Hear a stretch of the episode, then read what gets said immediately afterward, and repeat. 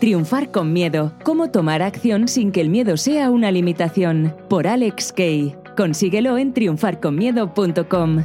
Buenas, buenas, bienvenido, bienvenida a este nuevo episodio de mi podcast donde cada semana te cuento en mis propias palabras todo aquello que a mí me ha ayudado a ser mejor persona o mejor profesional. Como siempre quiero agradecerle a las personas que me han contactado a través de Instagram por privado y que me han contado de qué manera mi podcast les está ayudando.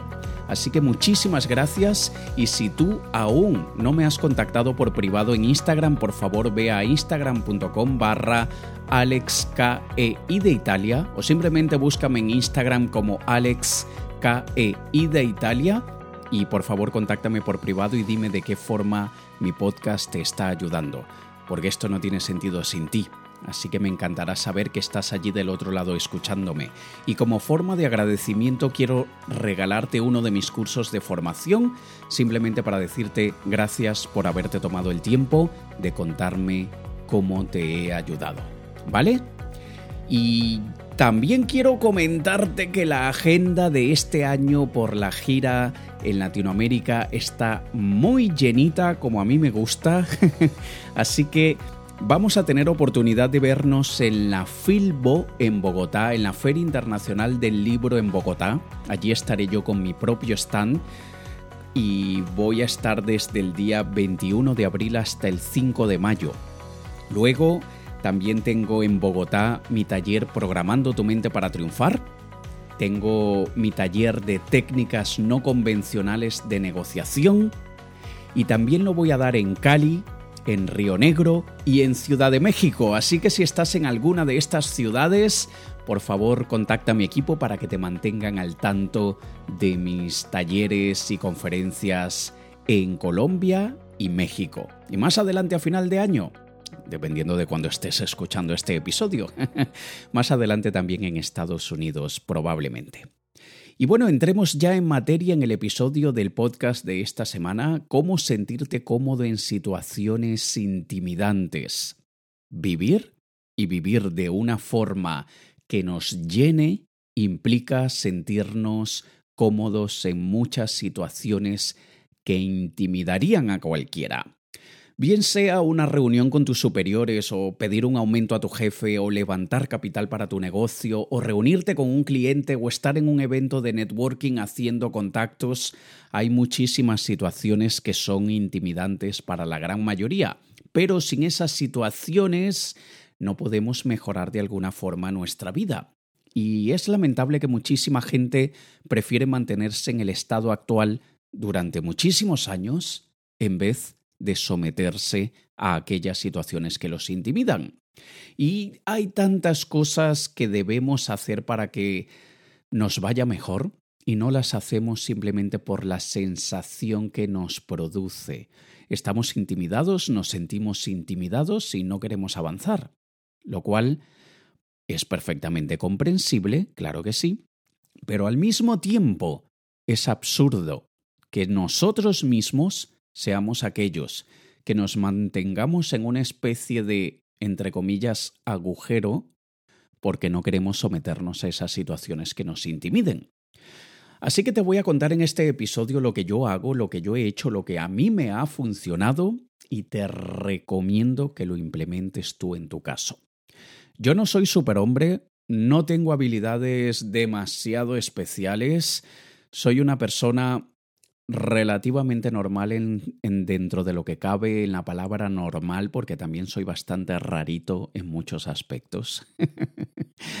Pero no quiere decir que para tú poder sentirte cómodo en situaciones intimidantes tienes que tener alguna habilidad que pocas personas tienen, porque recuerda que la palabra habilidad proviene del entrenamiento adquirido. No la palabra, la habilidad. Evidentemente. Y si tú quieres desarrollar cualquier habilidad, simplemente tienes que hacerlo con frecuencia, coño. Eso es todo. Eso es todo lo que hay que hacer. Así que vamos a ver. La primera manera de para sentirte cómodo en situaciones intimidantes es, evidentemente, practicar. Practica, practica y vuélvete mejor en esas situaciones. No hay manera que no sea a través de la práctica.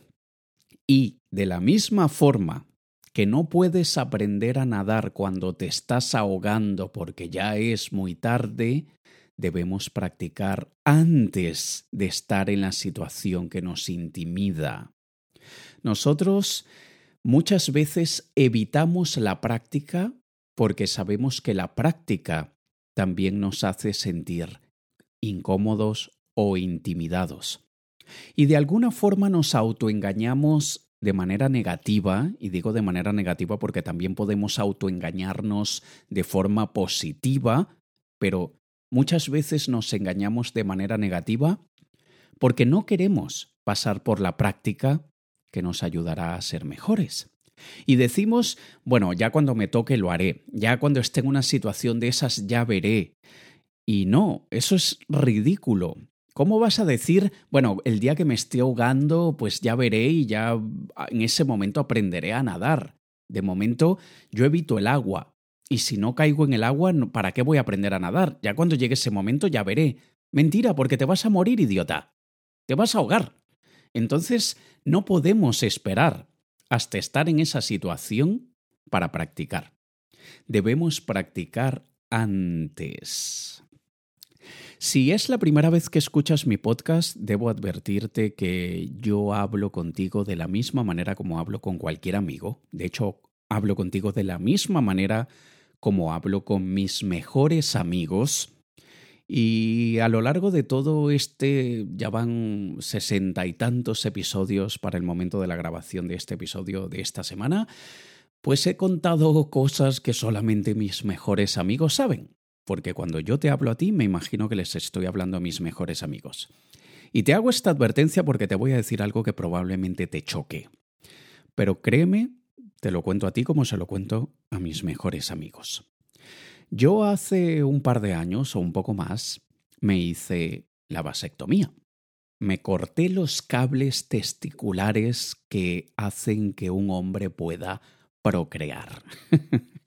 y yo decidí cortarme los cables para no embarazar a nadie por accidente. Y fue una decisión de vida muy estudiada, muy planificada y muy bien pensada. Y yo sé que hay mucha gente, porque estoy cansado honestamente, que me digan, no sabes lo que te estás perdiendo al no tener hijos. Bueno, yo decidí no tener uno, dos o tres o cuatro hijos para tener muchísimos y de esa manera a través de, ciertas iniciativas que hago yo con adolescentes, con niños, donde los entreno para ser mejor personas, donde les desarrollo sus habilidades o, de alguna manera ese instinto o ese espíritu emprendedor para que sean los únicos responsables del destino de su vida y no dependan del gobierno ni de la sociedad ni nada, pues para mí esa contribución es mucho más significativa que hacerlo con uno, dos, tres o cuatro niños.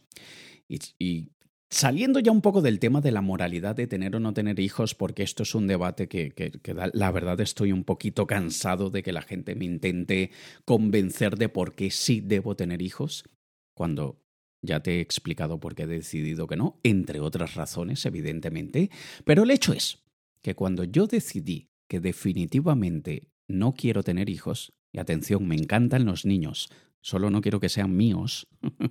Solo quiero eh, eh, educar a mis sobrinos y ayudar a educar a otros niños, pero que no sean míos. Pero en este caso, cuando decidí hacerlo, uno de los mejores caminos era la vasectomía. Y así me evitaba cualquier disgusto o sorpresa. Y para que tengas una idea, y atención, entro en etapa, o mejor dicho, en conversación más profunda y chocante, así que si no eres capaz de lidiar con algo que es de alguna forma chocante, pero perfectamente soportable, o sea, si no puedes soportar esto que voy a decir, eres, eres demasiado débil a nivel mental. Pero bueno, yo igual lo advierto, así que dale al botoncito este de adelantar unos segundos, 30 eh, segundos, un minuto, minuto y medio, no lo sé cuánto me voy a demorar. Pero adelanta para que no tengas que escuchar lo que voy a decir. El hecho es que cuando nos hacemos la vasectomía, básicamente el proceso consiste en el que el doctor te inyecta los testículos, te clava la aguja de la inyectadora en cada uno de los testículos, es decir, primero sufres en uno y luego sufres en el otro y te los inyecta para ponerte la anestesia. Y el muy cabrón del médico acertó perfectamente en el centro del testículo en sí, es decir, no tenía, se suponía que no hacía falta acertar en el propio testículo, sino por ahí, de alguna forma, en las terminaciones nerviosas de lo que involucra todo lo que está dentro del escroto. Y perdona que utilice palabras técnicas y que no utilice simplemente las otras que utilizamos coloquialmente. El hecho es que él acertó perfectamente como una diana en el centro del testículo cuando se suponía que no tenía que hacerlo porque hasta dijo, ups, y te imaginarás el dolor que eso implica. Y luego de eso, pues te abren, te abren con un bisturí y buscan los cables, que además tiran de ellos como que si fuese un cable, porque el cable, para que sepas, sube por, por, las, por la zona baja abdominal. Y cuando el doctor tira del cable, tú sientes el tirón de que te están eh, alando, tirando de, de algo por allí interno y sientes casi que hasta el estómago cómo se mueve ese cable. Y evidentemente no es nada agradable la sensación. Y yo sabiendo que me iba a someter a eso, yo, desde días antes, comencé a autoinfligir dolor en mis testículos.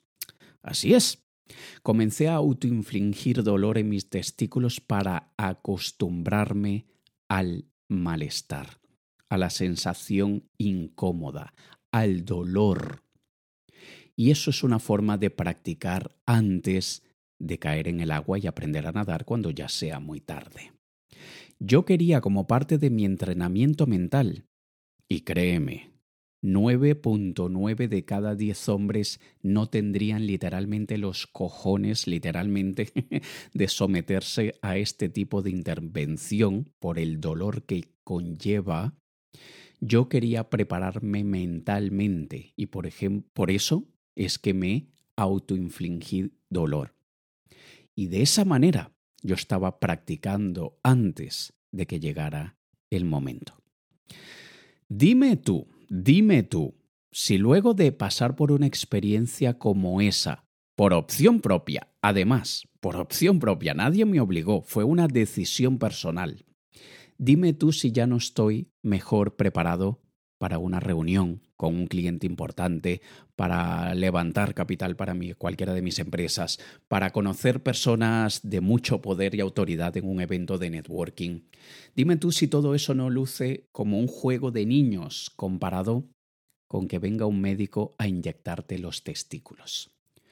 Es una tontería en comparación.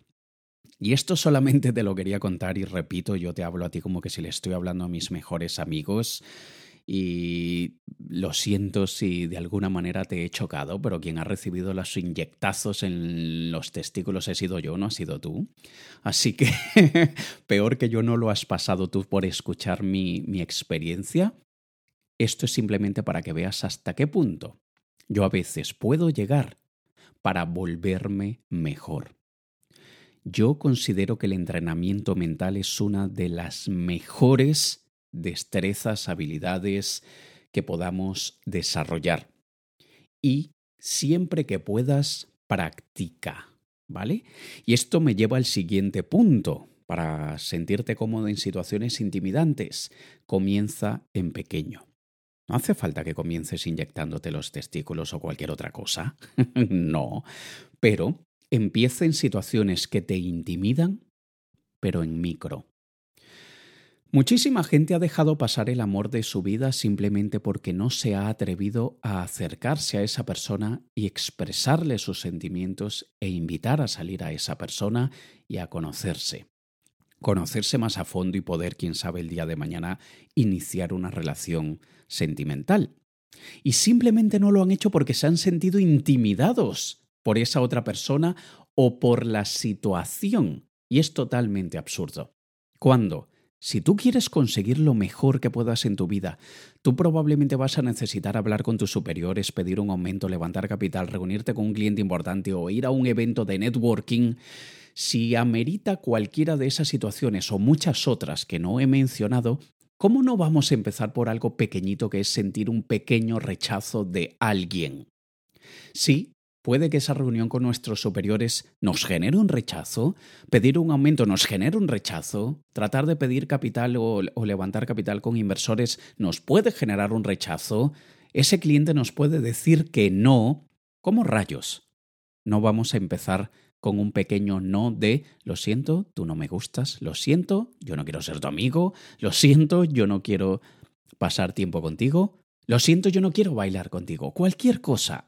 ¿Cómo no nos vamos a someter a esa situación pequeña si sabemos que conseguir lo que realmente queremos requiere de someternos a situaciones mucho más intimidantes? Si tienes problemas para conocer personas, te sientes intimidado con desconocidos, empieza en pequeños grupos y en grupos que tú sepas que están igual de incómodos que estás tú. Una regla fundamental para todos aquellos que no nos gusta ir a fiestas. A mí no me gusta ir a fiestas, no. tiene que ser una fiesta que vaya gente que realmente me estimule y que yo vea que, que, va a ser muy, muy provechoso asistir a esa fiesta. No suelo ir a fiestas por la mera razón de divertirme porque no es mi forma predilecta de diversión. Créeme, no, no busco la diversión de yendo a una fiesta. Para mí es muchísimo más divertido subirme a una montaña rusa o conducir un coche de carreras o lo que sea, pero o jugar airsoft, pero no es precisamente ir a una fiesta, así que no me obliguen. pero aprendí que cuando vamos a una fiesta y no queremos, y tenemos que conocer gente, tenemos, digo en el sentido de porque eso nos va a generar la habilidad o nos va a ayudar a desarrollar la habilidad de conocer a cualquier persona desconocida y que, y que podamos entablar una conversación con ellos, aprendí que yendo a, a, generar conversación con aquellas personas que en un momento están solas, que en un momento tú los ves en una actitud así que, de que no conocen a nadie, que tú los ves por su expresión corporal que están un poco incómodos, esa es una perfecta manera de empezar en pequeño. Porque tú sabes que esa persona probablemente está muchísimo más cagada que tú. Y esa persona está muchísimo más intimidada que tú y muchísimo más incómoda que tú, probablemente. Así que una forma de empezar en pequeño es empezar por estas personas, que sabemos que no hay mayor riesgo. ¿Y qué es lo peor que podrían decirnos? No, perdona, déjame, déjame aquí solo sola porque yo estoy tan acojonado que no quiero hablar con nadie. Tú le dices, vale, no pasa nada, que tengas una buena fiesta. y ya está. Eso es todo, eso es lo peor que podría pasar. Entonces, comienza en pequeño, comienza yendo a reuniones pequeñas, comienza eh, yo que sé, negociando con tu pareja algo que sabes que va a generar una pequeña discusión y que eso no va a ser el fin del mundo, o con un familiar, o con quien quieras, pero comienza en pequeño, ¿vale? Y esto también me lleva al siguiente punto, que es implementar la estrategia que yo hablo en mi libro Triunfar con Miedo, que es la estrategia del peor, mejor, más probable escenario. ¿Qué es lo peor que podría pasar si me someto a esa situación intimidante. A ver, ¿qué es lo peor que yo podía pasar si me hacía la vasectomía y me inyectaban los testículos y con un cuchillo me cortaban los cables y luego me los unían, no sé cómo rayos, eh, los mantuvieron relativamente por allí para que no se subiera el cable. Yo qué sé cómo rayos hicieron. ¿Qué es lo peor que podría pasar? ¿Que me destesticularan?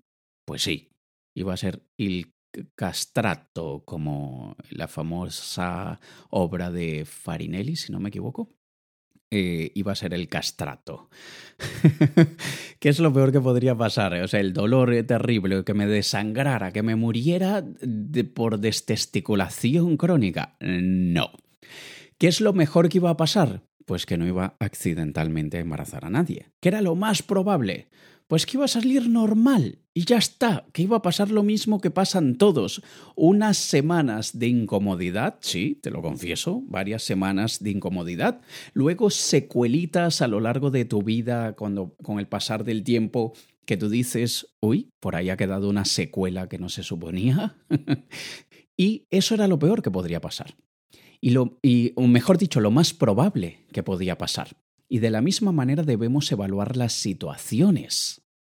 Así que cuando estés en cualquier situación intimidante, pregúntate, ¿qué es lo peor que podría pasar? ¿Que mi jefe me diga que no al aumento? ¿Que me digan que no los inversores eh, a la hora de invertir en mi empresa? ¿Que mi cliente me diga que no quiere aquello que le estoy ofreciendo? ¿Que en un evento de networking de alguna manera pase una vergüenza o el ridículo en una situación?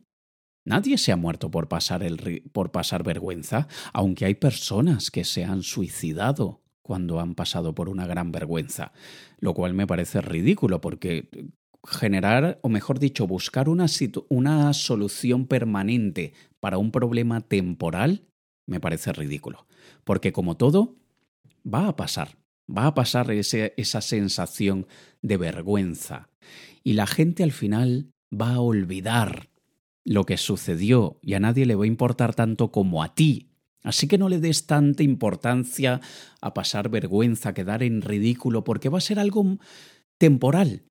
Pasado X tiempo, pasado unos minutos, unas horas, unos días, unas semanas o unos pocos meses, como mucho, la gente va a olvidar esa vergüenza por la que pasaste, porque la gente tiene cosas más importantes en qué pensar, por ejemplo, sus propias vergüenzas, su propia vida, su propio eh, su propia capacidad de, de lidiar con el ridículo.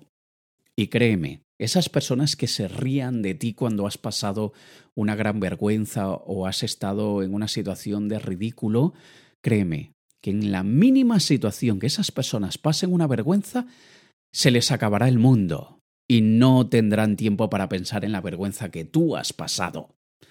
Así sea que le hayan dicho el nombre incorrecto a su pareja, así sea que hayan llamado a su jefe por otro nombre, o que le hayan enviado un email por accidente.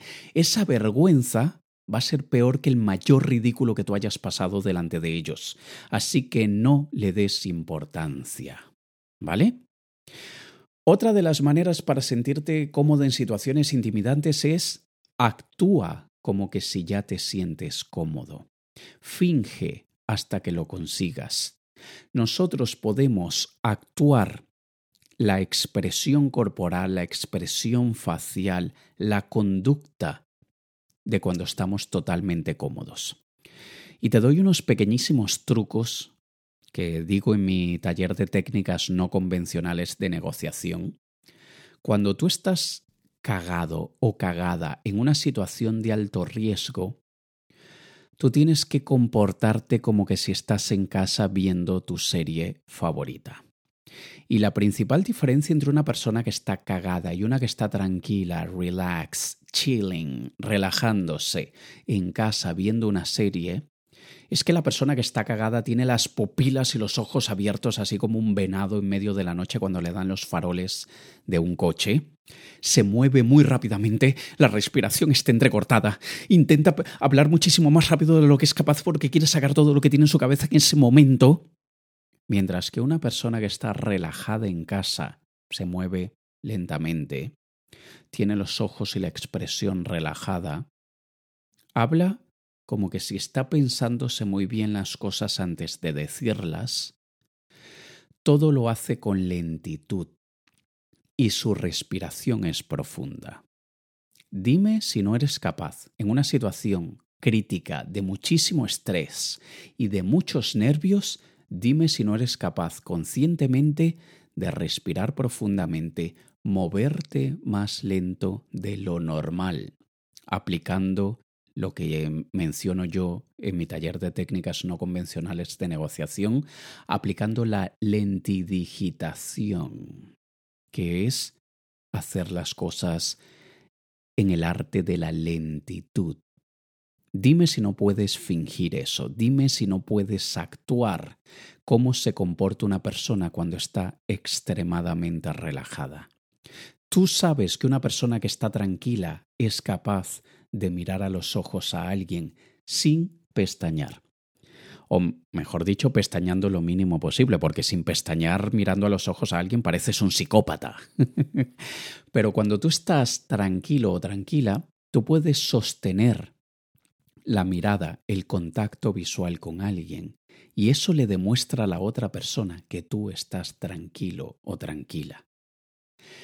Todo se puede actuar, pero evidentemente tienes que practicar. Y como un buen actor tienes que ensayar. Así que no esperes aprender a nadar cuando te estás ahogando, pero tú puedes practicar cómo luce la tranquilidad cuando estás en momentos de estrés. Así que practica, comienza en pequeño y actúa, actúa como que si estás tranquilo o tranquila. Esto te va a ayudar muchísimo, ¿vale? El siguiente punto para sentirte cómodo en situaciones intimidantes es trabajar en tu reacción emocional. Como te he dicho antes, ¿qué es lo peor que pueda pasar si, si te sientes rechazado, si sientes que te han dicho que no, si te han ridiculizado, si te han faltado al respeto, si de alguna manera se han burlado de ti? Tú evidentemente vas a sentir la reacción emocional que viene programada en nuestro cerebro desde hace millones de años porque nuestros ancestros podían morir si eran ridiculizados, excomulgados, expulsados de la tribu. Podían morir de hambre, de frío, podían ser devorados por un león. Pero nosotros no pasamos por esos peligros hoy en día. Sin embargo, como nuestros antepasados podían pasar por eso, ha venido programado en nuestros genes que si nos ridiculiza nuestra tribu, si se burla de nosotros nuestra tribu, si nos ofende nuestra tribu o nos rechaza, podríamos morir. Falso, eso no va a pasar hoy en día. Así que aprende a trabajar en tu reacción emocional. Está bien sentir ese cosquilleo incómodo en el estómago. Está bien sentir ese sentimiento de trágame tierra. Está bien sentir. No está bien reaccionar por ese sentimiento. Yo recuerdo en mi época de ligue activo, ligue para los que no seáis de España es de conquiste, de conquista a chicas, en mi época activa donde con frecuencia ligaba o intentaba conquistar a chicas, no es que me he curado demasiado últimamente, pero bueno, en esa época activa yo le tenía pánico a esa sensación en el estómago de que me dijeran no me gustas. Es como, ay, qué terrible esa sensación. Hasta que con los años aprendí a lidiar con la reacción emocional. Es verdad que a nadie le gusta que la rechacen, a nadie, pero aprendemos a lidiar con eso. Y aquí es donde yo digo en mi libro de Programando tu mente para triunfar y en mi taller que nosotros debemos aprender a reencuadrar las emociones. Y si tú te fijas, esa sensación de rechazo es muy similar a la sensación de hambre extrema. Es la misma sensación, muy parecida, que cuando se te pierden las llaves y tienes que estar en un lugar importante en pocos minutos y ya vas atrasado y no encuentras las putas llaves. Es muy similar la sensación. Entonces, ya tenemos experiencia con ese tipo de situaciones y no nos hemos muerto, hemos pasado por un mal trago, hemos pasado por un mal rato, pero el mundo sigue girando. Así que debemos aprender a trabajar nuestra reacción emocional y aprender a, de alguna forma, a cambiar lo que solemos pensar, primero pensar, cambiar lo que solemos pensar en una situación de esas y luego cambiar la manera como reaccionamos ante una situación de esas. Y cuando ya comenzamos el juego, cuando ya comenzamos la práctica, cuando, cuando ya iniciamos la situación teniendo claro que es probable que pasemos un mal rato y que no nos vamos a morir, Ya estamos esperando que en algún momento suceda, no por pesimismo, sino porque tenemos los pies en la tierra. Y por eso nos hemos preparado para una situación de esas. Yo por mis diferentes negocios y parte de lo que yo hago es que yo soy consultor de autoridad, persuasión, negociación e influencia de personas con mucho poder. Y eso me ha generado la necesidad y al mismo tiempo me ha puesto en situaciones donde tengo que rodearme de personas de muy alto nivel siendo algunas de ellas muy bordes, muy arrogantes, muy antipáticas, muy negativas, y yo tener que estar bien. Y eso ha hecho que yo tenga constantemente que tener mis emociones muy bien vigiladas. Y yo no puedo tomarme personal el mal genio de otra persona. Yo no me puedo tomar personal que esa persona pase de mí de cualquier otra, porque forma parte del proceso. Y el entrenamiento al cual me he sometido con el pasar de los años ha hecho que yo me pueda parar delante del rey, del rey del universo, de cualquiera, y yo pueda mantener contacto visual y mantener una conversación totalmente serena, totalmente estable, emocionalmente inteligente, pero no porque yo sea emocionalmente inteligente, porque en mi vida personal mi inteligencia emocional deja muchísimo que desear. Y a veces en mi vida profesional también se nota. Pero cuando la situación la controlo yo, yo sé manejarme y sé manejar mis emociones. Así que yo puedo pararme delante de cualquier persona sumamente intimidante y que no me tiemble el pulso, porque he practicado, no porque vengo así de naturaleza. ¿Y sabes qué? Cuando yo me paro delante de una persona que intimida muchísimo y yo hablo de la misma manera como te estoy hablando a ti, que es de una forma pausada, y estoy haciendo respiraciones profundas y estoy moviendo mis brazos, aunque no lo estás viendo en este momento, pero estoy moviendo mis brazos y mis manos de una forma elegante, lenta, con suavidad, esto transmite mucha seguridad. Y cuando estoy en una situación de esas, yo lo hago como que si la reacción emocional es de paz, de tranquilidad, de comodidad. Y por dentro estoy cagao. Porque, repito, tú puedes sentir, pero no deberías transmitir. ¿Vale? Así que trabaja en tus reacciones emocionales y verás cómo lo haces muy, muy bien. Y para esto pasamos al siguiente punto y al penúltimo, que es lleva un registro de tus logros y de tus progresos.